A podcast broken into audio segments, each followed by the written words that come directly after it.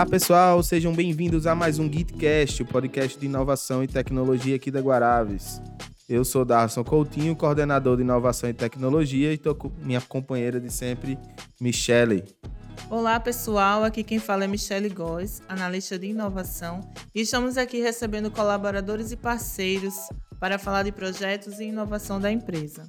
E os convidados desse episódio são Madalena Pontes, nossa encarregada de dados, e o Márcio Lopes, nosso analista de segurança da informação. E a gente vai falar um pouco sobre a importância da conscientização de privacidade e segurança da informação. Obrigado, Madalena e Márcio, por estar com a gente hoje. Muito obrigada, Darlison e Michelle, pelo convite. É um enorme prazer estar participando dessa edição do GitCast. É, muito obrigado pelo convite, Michelle, Darson. Espero ser o primeiro de muitos. Madalena e Márcio, para iniciar nosso bate-papo, vamos começando entendendo um pouco sobre a LGPD aqui no Brasil? Bom, Michele, a LGPD, mais conhecida como a Lei Geral de Proteção de Dados, completou quatro anos agora, em 2022. Ela foi aprovada desde agosto de 2018, tendo sua vigência a partir de setembro de 2020. Porém, o processo de fiscalização pelo órgão responsável, né, a ANPD, iniciou a partir de janeiro deste ano. Um outro marco muito importante é a publicação do regulamento que informa a dosimetria para aplicação de multas em casos de violação da LGPD, que possui expectativa de ser lançada ainda esse ano. Até o momento, a ANPD ela vem adotando uma postura educativa e de conscientização sobre a lei. A LGPD vem ganhando uma grande repercussão no Brasil e causando um grande impacto em processos que são rotineiros das empresas.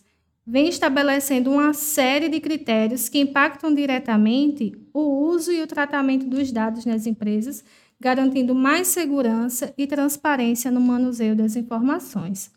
Esta lei, ela representa um divisor de águas quando a gente se refere à segurança de dados pessoais no Brasil nunca se discutiu tanto a importância da proteção de dados e os cuidados com a privacidade, dois fatores que ao longo dos últimos anos se tornaram fundamentais para os processos corporativos.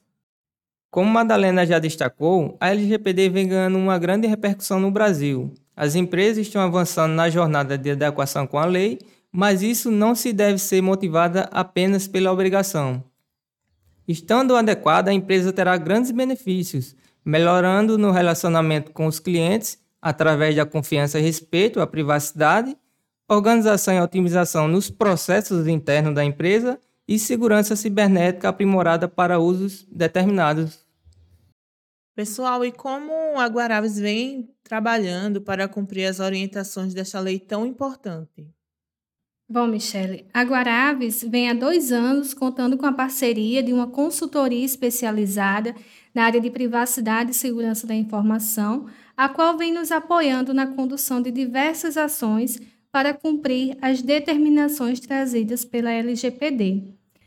Temos também um comitê interno que reúne os principais interessados que lideram e que são responsáveis por atividades de tratamento de dados pessoais da instituição no qual possuímos reuniões periódicas com papel de analisar, discutir e aprovar a elaboração de políticas, processos e documentos correspondentes aos temas de privacidade e segurança da informação.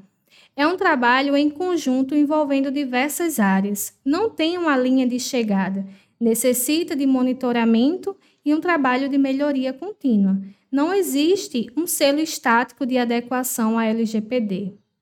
Michele, e dentre as diversas ações adotadas aqui na empresa, lançamos agora no mês de outubro mais uma edição do nosso treinamento de conscientização em privacidade e segurança da informação, programa intitulado como Jornada Segura. Madalena, Márcio, quais serão os principais temas que vocês vão tratar nessa, nessa jornada segura, nessa nossa, na nossa jornada segura, né? No treinamento e conscientização. Darlison, nesta edição da Jornada Segura, na área de privacidade, foi abordada de forma mais específica o tema compartilhamento de dados pessoais. A razão de ter escolhido este tema é que ele é de extrema relevância para todos, pois diariamente vivenciamos casos externos de compartilhamento indevido de dados, situações cotidianas que demonstram que os nossos dados eles foram compartilhados de forma indevida, como por exemplo, quando recebemos um telefonema de alguém que não sabemos quem é e nem sabemos como conseguiram o nosso número. Então nos ligam oferecendo determinados produtos ou serviços. Ou seja, muitas vezes os nossos dados eles foram compartilhados com outras empresas sem a nossa autorização, ou até mesmo foram vendidos. Então, diante de todo esse cenário atual, para que essas situações não aconteçam com as informações que são manipuladas aqui na Guaraves, nós necessitamos orientar os nossos colaboradores sobre o uso correto dos dados uma vez que a LGPD ela determina que as empresas devem adotar boas práticas para manusear os dados. Madalena, e quais são as principais orientações que precisam ser seguidas para evitar o compartilhamento indevido desses dados? Bem, Michele, a LGPD ela trouxe algumas regras para o compartilhamento dos dados pessoais as empresas elas não podem mais realizar o compartilhamento da forma como bem desejarem. Então, de uma forma resumida, posso dizer que as principais orientações que precisam ser seguidas para evitar o compartilhamento indevido de dados é que as empresas só podem compartilhar dados com terceiros quando houver uma base legal que justifique esse compartilhamento. Se o compartilhamento não puder ser enquadrado em pelo menos uma das hipóteses que a LGPD estabelece, esse compartilhamento ele é considerado ilegal. E as empresas que não cumprirem essas determinações estarão sujeitas a penalidades. Vou dar um exemplo. Quando a empresa precisa compartilhar dados do funcionário no E-Social, que é um sistema do governo federal, Neste caso, os funcionários eles não podem se opor a esse compartilhamento.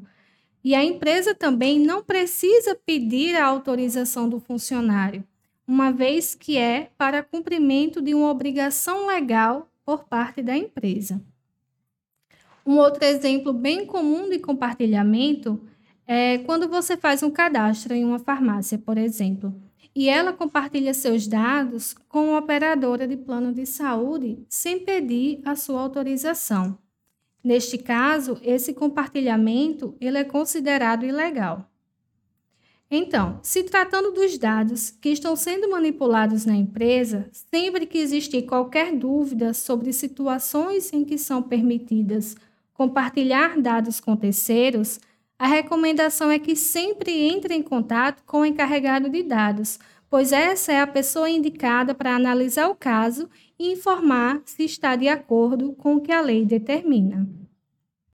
Muito bom, Madalena. E Márcio, fala um pouco para a gente sobre esse tema escolhido na edição atual da Jornada Segura na área de segurança da informação. Bom, Michele é, e Darcio, é, para a edição de Jornada Segura, abordamos um dos assuntos mais preocupantes dentro da segurança da informação, a engenharia social, e como isso pode ser usado para tirar proveito de pessoas desavisadas. É, dentro da engenharia social, nós temos um assunto chamado phishing, que é um tipo de ataque digital criado para parecer que é de uma empresa real. Temos exemplos aí como Mercado Livre, Mercado Pago, Netflix, Amazon, grandes bancos como Nubank, Banco do Brasil, Bradesco, entre outros. É, hoje não dá para falar em ameaça sem falar do phishing. O phishing é, está presente é, praticamente em todos os relatórios de cibersegurança do mundo. Em, é um dos ataques mais utilizados por criminosos no dia de hoje. É muito mais simples um atacante mentir e tirar proveito de alguém usando um e-mail, por exemplo, do que invadir um computador. Pessoal, para entender melhor o que é phishing, eu posso até dar um exemplo do que aconteceu comigo. Eu me inscrevi num grupo de Telegram, é, de promoções no Telegram, e, e eles, obviamente, utilizaram do número do meu telefone, que eu entrei no grupo do Telegram, para tentar é, invadir o meu WhatsApp. Eu consegui identificar, porque o meu número ficava me ligando diversas vezes, e eu sei que E quando o número está ligando, é uma, uma, um artifício que eles usam para tentar chegar à caixa postal, para pegar o código do WhatsApp, para clonar o WhatsApp, ou, ou, pegar o WhatsApp e começar a mandar mensagens. Mas o phishing é muito mais comum do que, que a gente pode imaginar. O phishing, na verdade, o phishing em inglês chama pescaria.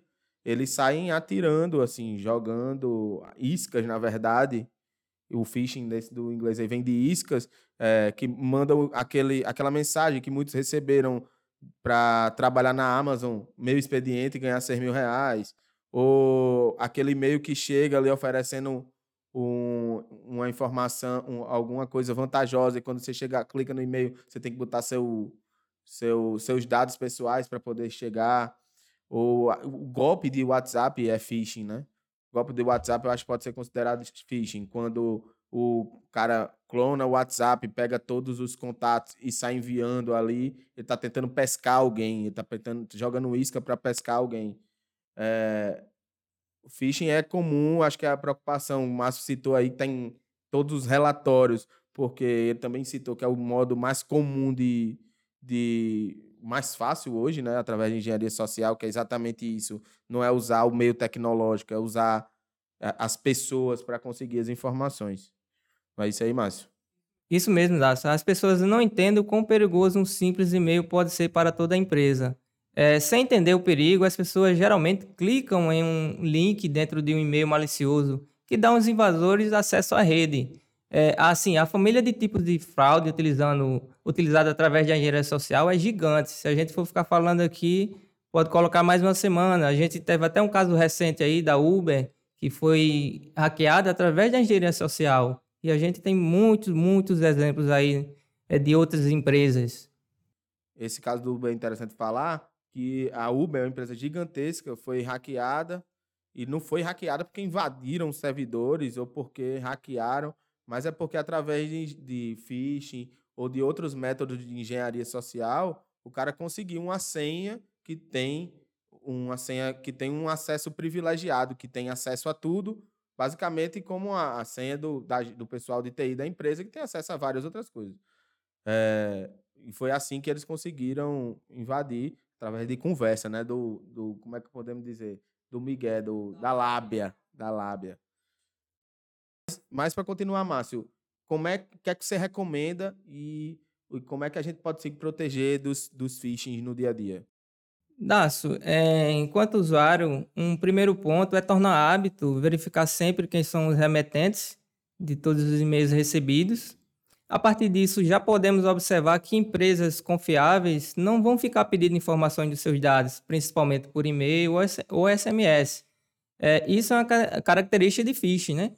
É criar senhas fortes e diferentes para cada site. Assim, se o objetivo do hacker é tentar capturar é, suas credenciais através do phishing, e se ele obtiver êxito e você estiver utilizando a mesma senha em todas as suas contas, é, assim, será uma questão de tempo até ele conseguir realmente comprometer todas é, essas suas contas, né?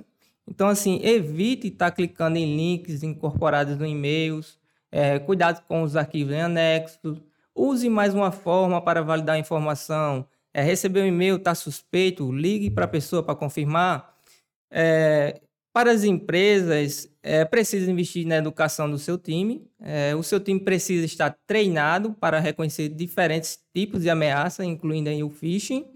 É, é preciso também é, investir em soluções de segurança de e-mail, como anti-phishing, anti ter boas soluções de antivírus.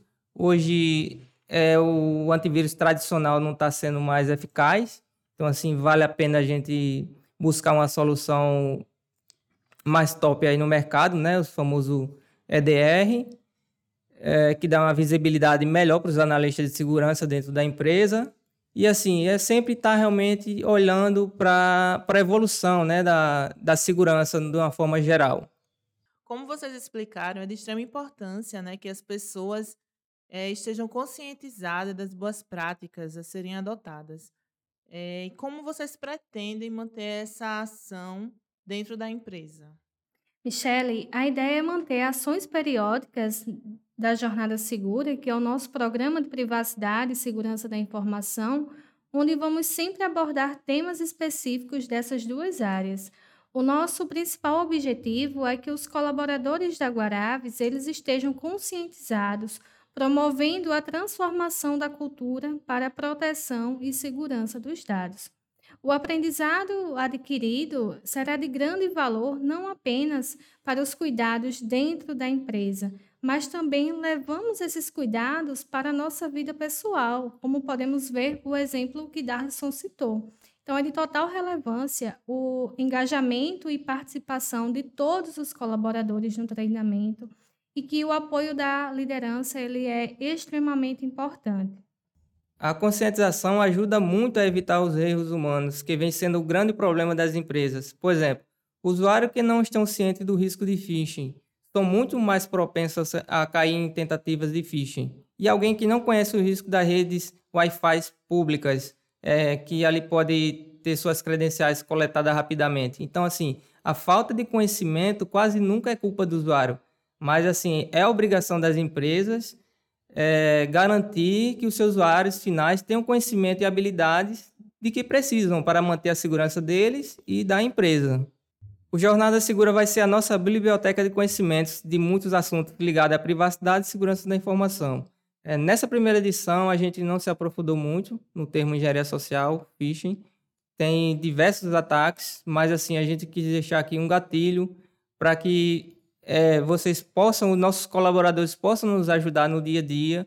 Ah, identificou um, um e-mail suspeito, liga para a gente, a gente analisa. Isso vai melhorando o nosso relacionamento e assim melhorando a segurança.